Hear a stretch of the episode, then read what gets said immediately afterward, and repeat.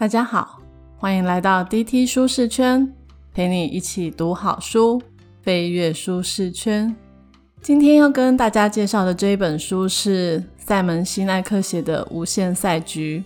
塞门西奈克就是我们在第十四集找到你的为什么的作者，他最著名的理论就是黄金圈。为什么会挑这本书跟大家分享呢？主要有两个原因。第一个原因是因为我在第十七集。经济学的四十堂公开课里面有提到赛局理论，所以想要多分享一些跟经济学有关的书籍给大家。第二个原因是前一阵子疫情还没有到三级之前，我每次去逛公馆的成品书店时，一进门就会看到这一本《无限赛局》被摆在最显眼的地方。我那时候心想，赛局不是很难的经济学理论吗？怎么会被放在最显眼的地方呢？一般大众应该很难看得懂吧？但奇怪的是，这本书的封面有一张大大的塞门西奈克的照片在上面，这也是我感到很好奇的地方。塞门西奈克是有名的管理思想家，他的演讲生动、平易近人，总是用很活泼有趣的例子来讲述他的看法。被他讲过的观点都很简单易懂。这一回。他要怎么样来讲赛局这个艰涩的理论呢？在买书之前，我其实也很怕他真的要讲那种很复杂的赛局理论，因为我也看不懂。所以我就 Google 了一堆人的读后感以及推荐，后来才发现，原来这本书主要不是要去讲解无限赛局怎么计算，而是要告诉大家要有无限赛局的思维。尤其是企业领导者更需具备这样的思维，所以与其说它是一本经济学的书籍，倒不如说它是管理书籍还比较恰当。正在听本集 podcast 的你，倘若不是管理者，也不是在企业中上班，都不打紧。这本书的无限赛局思维也很适用在人生、家庭、事业各样的情境中哦。而且我在看这本书的时候，我觉得塞门西奈克真的是很有勇气的作家。他在书里面批评了好多企业管理者，你没有听错，真的是批评哦。看他把那些经营有问题的企业名字公诸于世的时候，真的有一种大快人心的感觉。我等一下也会举几个例子，让你们大快人心一下。在介绍今天的内容之前。还是要先跟大家解释一下，有限赛局跟无限赛局有什么不同。有限赛局，你可以把它想成是一般的游戏，有已知的玩家，固定的游戏规则，大家事前都有共识，会一起遵守游戏规则玩游戏，达到某一个目标之后，赛局就结束了。像是各类的比赛、球赛。商场或战场中的协商谈判、法庭上的审判等等，总之就是会有一个结果，不管是输赢还是平局。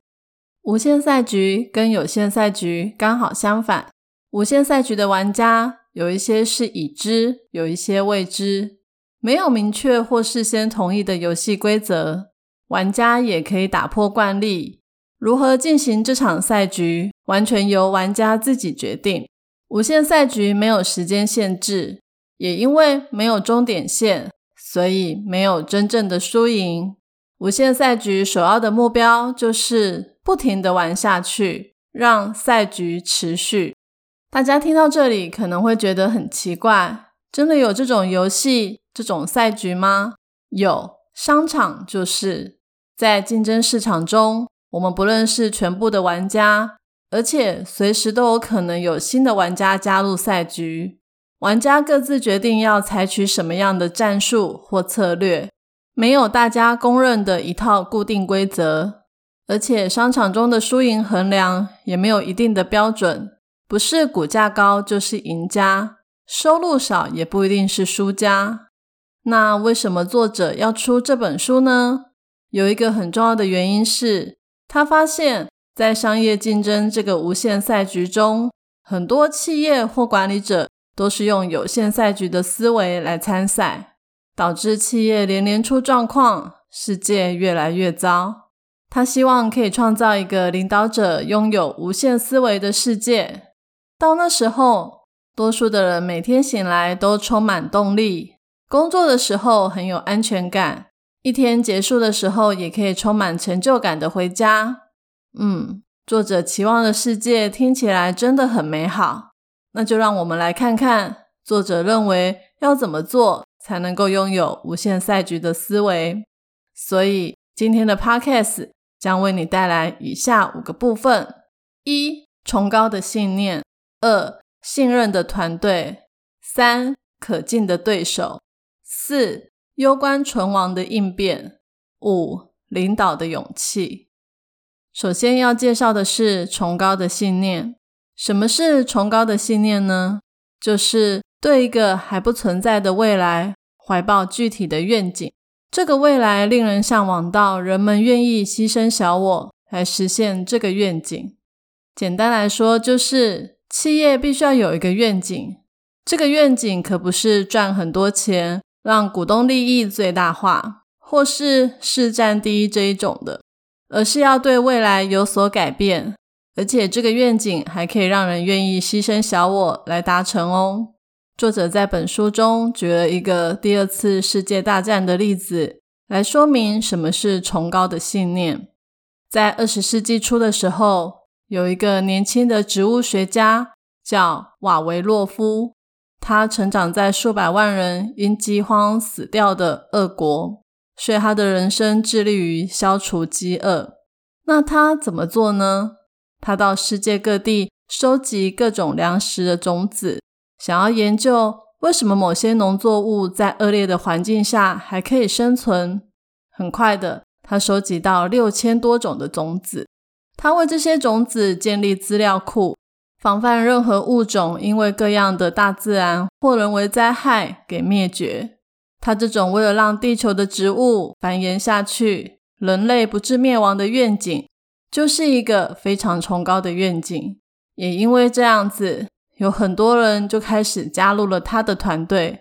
但是呢，在一九四零年二战的时候，瓦维洛夫因为一些莫须有的罪名被抓了起来。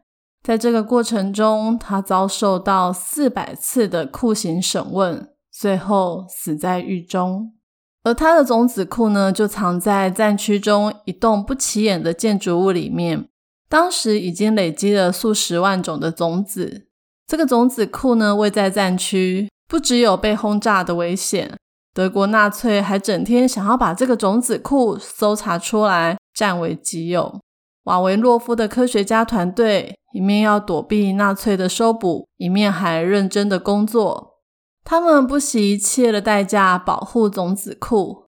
最可怕的是，那时候因为德军围城。整个城市都没有粮食可以吃，甚至还出现了人吃人的状况。可是这些种子库的科学家虽然很饿，但他们怎么样都不吃种子库里面的粮食。最后有九名科学家因为这样饿死了。后来有人问他们为什么不吃，他们说：“因为那是你人生的信念。”也是同志们毕生的信念，忍住不吃一点都不难。刚刚有提到，崇高的信念是会让人愿意牺牲小我。瓦维洛夫的信念就是崇高的信念。当然，我们可以不用像瓦维洛夫和他的科学家团队牺牲自己来换取人类的生存。但是，如果我们的工作是为了一个更伟大的理由，我们每一天都将会变得更有意义、更有成就感。讲了瓦维洛夫这个正面的例子后，我们再来聊一聊不是崇高信念的例子。作者说，成为第一、追求成长，这些都不是崇高的信念。有限思维的领导者很常把成功的产品跟强大的公司当作是同一回事。很多企业的愿景呢，都是在追求产品的创新。抢市占第一，大家应该有听过 Gami 吧？我们家车上用的导航机器就是 Gami。两千零七年的时候，Gami 曾经是全球汽车 GPS 装置的龙头。后来受到智慧型手机的影响，Gami 现在的市值已经不到二零零七年的三分之一了。也就是说，很多人现在都不买导航装置，直接把手机拿出来，Google 就可以帮我们导航了。作者说，Gami 当然也可以把这一切怪在智慧型手机的兴起，但是 Gami 的公司愿景其实也透露了他们失败的原因。作者没有提到他们的愿景是什么，我还特别上网去查了一下，我来念一下哦。我们的愿景是要在每一个市场领域中成为全球的领导者，以惊艳的设计、卓越的质量以及超越的价值，广受客户喜爱。大家听出来了吗？惊艳的设计、卓越的质量，这些都是非常产品导向的。作者说。企业愿景只专注在产品，也让他们错失了智慧型手机的机会。如果今天他们的愿景是如何为客户提供价值，像是开发出智慧型手机首选的导航 App，这样的话就不会被 Google 地图给取代了。其实我看到这里的时候，有一种被雷打到的感觉，因为我的工作就是产品企划。我们很常在追求产品的创新，第一，做出一个我们自己觉得很棒的产品，推到市场上，强迫大家买单。但会不会，我们根本就不应该把重点放在产品，而是去看看我们关心的那一群客户到底需要的是什么？第二个要介绍的是信任的团队。信任的团队这一点，我想并不难理解。但是信任这件事情可不是容易建立起来的。再来讲一个塞门辛奈克去四季酒店的故事。有一次，塞门在拉斯维加斯四季酒店的咖啡吧里遇到一个咖啡师，叫诺亚。诺亚很风趣，充满魅力。塞门跟他聊天，聊得非常的开心。后来他问诺亚说：“你喜欢你的工作吗？”诺亚马上回答说。我爱我的工作。塞门听了，非常的惊讶。诺亚是用爱而不是喜欢来形容他的工作。我看了也很惊讶，因为我们应该很少听到有人说爱自己的工作。我长这么大，只听过一个朋友说他爱他的工作。大部分的人都是好讨厌上班哦，可以不要工作吗？我自己就是。塞门听到诺亚爱他的工作。马上就追问说：“四季酒店做了什么，让你爱上这份工作？”诺亚说：“从早到晚，主管们都会从我的身边走过，问我好不好，有没有什么需要，有没有什么可以帮忙的。不只是我的直属主管，所有的主管都是这样。你听了可能会觉得诺亚运气好好哦，可以在这么棒的饭店上班。”但其实诺亚也不是一直以来运气都这么好。他曾经在拉斯维加斯另外一间酒店上班过，听说是叫凯撒宫。他在那里工作的时候，主管也会走过来，不是问他好不好，而是看有没有人在摸鱼或是做错事。一旦有人做错事，马上就会被抓包。诺亚说，在凯撒宫的时候，他会尽量保持低调。熬过那一天，安全的拿到薪水。这个故事，你到 YouTube 搜寻“为什么八零九零后对工作缺乏热情”，就会看到塞门西奈克亲身说这个故事的影片，很精彩哦。那这个故事跟无限赛局有什么关系呢？作者说，任何的赛局都需要两种筹码才可以玩下去，分别是意志。跟资源，资源是有形的，很容易可以测量出来的东西，像是机器、厂房、设备等等；而意志则是无形的，通常也比较难测量。意志包括人员的士气、动机、投入参与、自发性的努力等等。不管是四季或凯撒宫，他们都是五星级饭店，饭店的设备。豪华的房间、餐厅一定都在水准之上，而这些都只是外在的资源。企业可以不断的砸钱一拼高下，然而客户的感受并不会差太多。但是意志可不一样，意志是人们表现出来的服务热忱与态度，就像刚刚那位诺亚一样，他让顾客在四季酒店的时候感受到宾至如归，跟他聊天很享受，他不用担心做任何事会被惩罚而畏首畏尾的。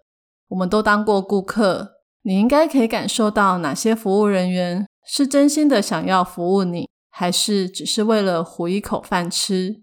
一直以来，我们都知道人是企业最大的资产。我们知道人很重要，并不代表就可以建立出信任的团队。有限思维的组织把员工看作是需要被管理的成本，而无限思维的组织则把员工当人。当利益跟人产生冲突的时候，他们会努力克服财务的压力。尽可能把员工放在获利之前，就像两千零八年金融海啸的时候，很多企业面临经营危机，有的公司把人当作成本，采用裁员的方式，让公司的财务报表不会这么难看。这就是赚钱比人更重要的做法。但有些企业则是不裁掉任何一个人，他们用减薪或是无薪假的方式。一起度过难关，这就是人大于赚钱的做法。不瞒各位，我也经历过两千零八年那一场海啸。你们猜我的公司是哪一种？大家都听过“有难同当”这个词，危机也是建立信任最好的时机。无限思维的企业把人视为最重要的资产，不放弃员工，团队自然就会凝聚在一起。就像人们在天灾之后会更团结一样。如果想要更进一步了解怎么建立信任的团队，可以参考塞门辛奈克的另外一本书《最后吃才是真领导》。第三个要跟各位介绍的是《可敬的对手》。作者塞门西奈克在这个章节一开始的时候就很诚实的说，有一个人，塞门每次听到他的名字就会坐立难安。他们两个人的工作很像，都会写书，发表对这世界的看法。塞门总是特别的在意他，他会去查畅销书的排行榜，看看他们两个的书谁卖的比较好。如果塞门输了，他的心情会不太美丽。有一次，他们两个受邀同台演讲，一起接受采访，塞门整个人超紧张的。因为这是第一次正面交锋，当天主持人居然要他们两个彼此介绍对方。塞门看着一直以来他视为劲敌的人，又看看观众，再回头看他，然后说：“你让我非常没有安全感，因为你所有的优点都是我的缺点。你可以把我做的很辛苦的事情做得非常好。”他这么一说，全场都笑了。那位劲敌说：“我也跟你一样，也有这种不安全感。”哈哈，原来他们都视对方为劲敌。看到这里的时候，我心里一直在想，那位劲敌是谁？结果果真被我猜到了。如果听众朋友们一直有在听我的 podcast，应该也会猜得到，他就是亚当·格兰特，就是我 podcast。第二到第四集的那两本书，《给予》跟《反叛改变世界的力量》的作者，我之前在讲那两本书的时候，有说过我特别喜欢亚当·格兰特的书。偷偷告诉大家，塞门·西奈克跟亚当·格兰特都名列 Thinker 五十，就是管理思想家的前五十名。二零一九年的时候，塞门的排名是第十一，亚当是第十名。他们两个真的是不相上下。想到这两个我蛮喜欢的作者，原来有寄生鱼和生亮的情节，我看了都觉得很好笑。回到无限赛局，作者说他之前视亚当·格兰特为劲敌的时候，其实是有限赛局的思维，这样会让他一直想要打败对方，在畅销排行榜中争个输赢。但是这么做并没有好处。只会让自己目光短浅，而且为了输赢的比赛，常常输的也是自己。况且人生本来就是一个无限赛局，没有真正的赢或输。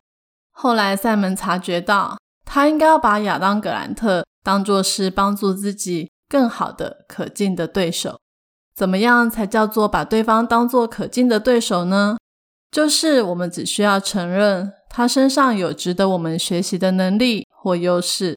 对方不一定要是最强的玩家或最资深的玩家，只要对方可以让我们看到自己的弱点，促使我们不断改善的人，就是可敬的对手。如果想要让自己更强大，一直留在无限赛局中，可敬的对手是不可或缺的哦。再来讲一个商场的例子，福特汽车在二零零六年的时候聘请了莫拉利担任他们的执行长。在接任执行长的记者会中，有记者问他说：“你都开什么车？”莫拉利居然说：“Lexus”，还夸 Lexus 是世界上最好的车。大家有没有觉得他好勇敢哦？也太诚实了吧！莫拉利上任之后的第一件事，就是每天晚上开不同款的福特汽车回家，试乘过所有福特的车种后。他要求要开 Toyota 丰田的车。莫拉利说：“顾客买车的时候一定会试乘各样的厂牌，我们的主管总不能不知道顾客试乘的车开起来怎么样吧？”后来，穆拉利买下了其他品牌全系列的车款，叫高阶主管都要开开看。穆拉利说：“Lexus 是世界上最好的车，并不是要让福特难堪，而是要给福特一个。”可敬的对手，他说：“Toyota 制造出人们想要的产品，而且他们用的资源跟时间比世界上任何一个汽车公司都少。”莫拉利要求福特要参考 Toyota 的制程以及提高品质的做法，向他们学习。他说：“他从来没有想要击败任何一个汽车品牌，福特只要专注在自己的信念，并向可敬的对手学习。”无限思维的领导者都知道，要生存下去，最好的选择就是让赛局一直进行下去，大家一起共存，而不是打败所有的人自己独大，因为那样对整个产业的生态链以及这个世界都不是一件好事。第四个部分想要跟大家聊的是攸关存亡的应变。我们先来讲一个大家最喜欢的迪士尼故事。不是迪士尼公主系列的故事，而是迪士尼本人——华特迪士尼的故事。华特迪士尼是一个有着崇高信念的创业家，他的信念就是邀请观众抛开生活中的紧张和压力，进入他创作中那个单纯美好的世界。大家都知道，华特迪士尼的白雪公主动画电影是让他一炮而红的作品。第一年的票房就超过八百万的美元，相当于现在一点四亿的美金，四十亿的台币。因为白雪公主的成功，迪士尼在加州盖了制片厂，员工们都说那里的企业文化简直跟天堂一样。但是后来因为盖片厂累积了一些债务，华特迪士尼的哥哥希望让公司上市，募集资金。本来华特迪士尼是反对的，因为他不希望股东插手公司的业务。但最后还是上市了。也因为公司越来越大，阶层越来越明显，还有成本跟获利的压力，整个文化变得很官僚，对创意发挥非常的不利。也就是说，迪士尼已经从一个无限思维的企业降级到有限思维的公司。后来，华特迪士尼受不了了，在《白雪公主》上映的十五年后，他辞职了。他拿着出售资产的钱跟贷款，成立了新公司。那间公司要做什么呢？就是要推动他的信念，让人们可以抛开生活中的压力和紧张，进入更单纯美好的世界。于是，他创造了世界上最快乐的地方。迪士尼乐园，华特迪士尼说：“迪士尼乐园永远不会完工，我们可以不断的扩展，加入新的元素，电影不一样，一旦拍完了，进到后置，一切就决定了。就算还有可以改进的地方，我们也没有办法。我一直想要做有生命、可以不断成长的作品。我们在迪士尼乐园办到了。他说的话完全展现了无限赛局的思维。华特迪士尼真的很有远见。他不是因为事业失败而离开，也不是因为看好游乐园的市场才创业。他勇于舍弃一切的财富、名声、地位。只为了找到更好的方式来推动他崇高的信念。作者在这个部分要跟我们谈的是，无限思维的领导者要有攸关存亡的应变。通常公司刚成立的时候，不太会发生攸关存亡的应变，只有在公司已经成型、正常运作的时候才会发生。但是很多人可能不会察觉，以为只要把公司做大做好就可以了。所以又陷入了抢市占率第一、追求营收成长这种有限思维，而忘了应该要追随的是更崇高的信念。很少人像华特迪士尼一样，察觉到企业正处在攸关存亡的阶段。无限思维的领导者，当他们发现崇高的信念不见了，会立即应变，为了更有效推动崇高信念。甚至可以不惜颠覆现有的商业模式或策略方向。无限思维的玩家都知道，如果不能灵活应变，就会大大限制他们推动信念的能力。如果他们继续走现在的路，可能会把组织带向灭亡。最后要跟大家介绍的是领导的勇气。作者说，为什么需要领导者的勇气呢？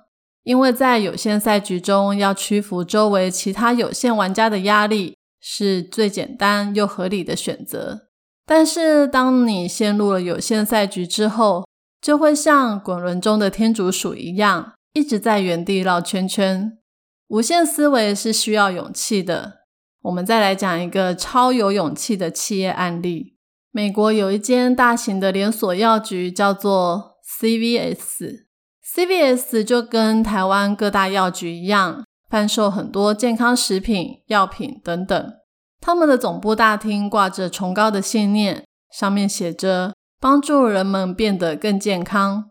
但是呢，在美国，所有的药局都会卖香烟，这明显跟企业的信念有冲突。不过，全美国所有的药局都在卖，而且收入还蛮多的。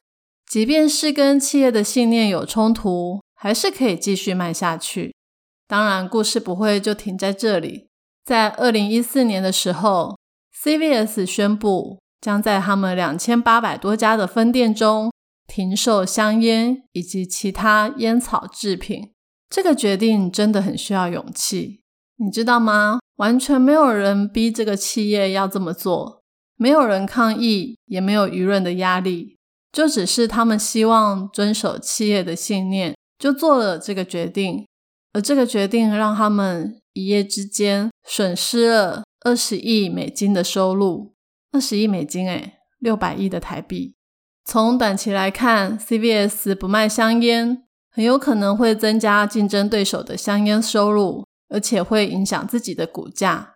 不过，如果我们这么想的话，就会陷入有限思维的想法。后来，事实证明，CVS 每一周每一家店的七百包香烟的销量，不但没有流向其他的竞争业者，而且香烟的总销量居然下降了。在停售的八个月内，总共少卖了九千五百万包的香烟。也就是说，CVS 的停售香烟，鼓励了吸烟者戒烟。这个对全美国来说是一个好事，诶还不止这样，因为 CVS 不卖烟，结果有很多具有使命感的健康营养品公司开始跟他们合作，少了香烟的收入，反而拓展了新的收入来源。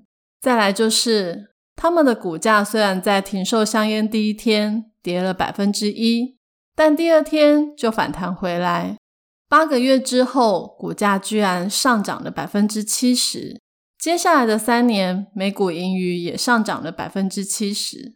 这个故事告诉我们，放弃有限思维的经营模式，短期之内或许会很痛苦，但是只要你坚持做对的事，为了崇高的信念努力，长期是会看到回报的。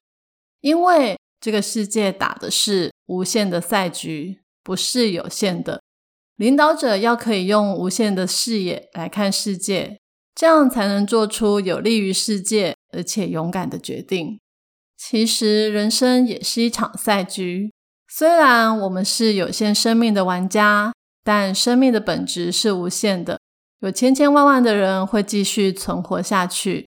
我们一出生就自动成为玩家，唯一可以选择的是，我们要用有限的思维。还是无限的思维来参加比赛，选择有限的思维，你的目标就是比别人更有权、有势、有钱、有地位。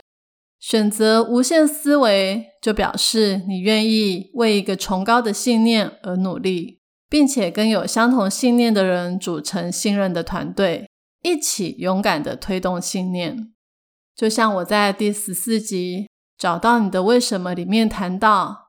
快乐往往是源自于我们为自己做的事，但成就感通常是来自于我们对别人的付出。有限思维的人生是服务自己，追求快乐；无限思维的人生是服务他人，追求成就感。你选择哪一种呢？今天要送给大家的三个知识礼物，分别是：一。崇高的信念是对一个还不存在的未来怀抱具体的愿景。这个未来令人向往到人们愿意牺牲小我来实现这个愿景。二，无限思维的领导者会尽可能把员工放在获利之前，建立信任的团队。三，攸关存亡的应变就是为了要更有效的推动崇高信念，愿意颠覆现有的商业模式或策略方向。这一集的题目是：你是否看过哪些企业或人物具备无限赛局的思维？欢迎留言跟我分享你的看法。我已经把今天所有的重点都放在我的部落格 Podcast 的说明栏有连结哦。愿上帝帮助我们找到可以奉献自己的崇高信念，让我们拥有无限赛局的思维，来面对人生各方面的挑战。为创造无限美好的世界而努力。我是 Tilly，DT 舒适圈，一周一本好书。我们下周见。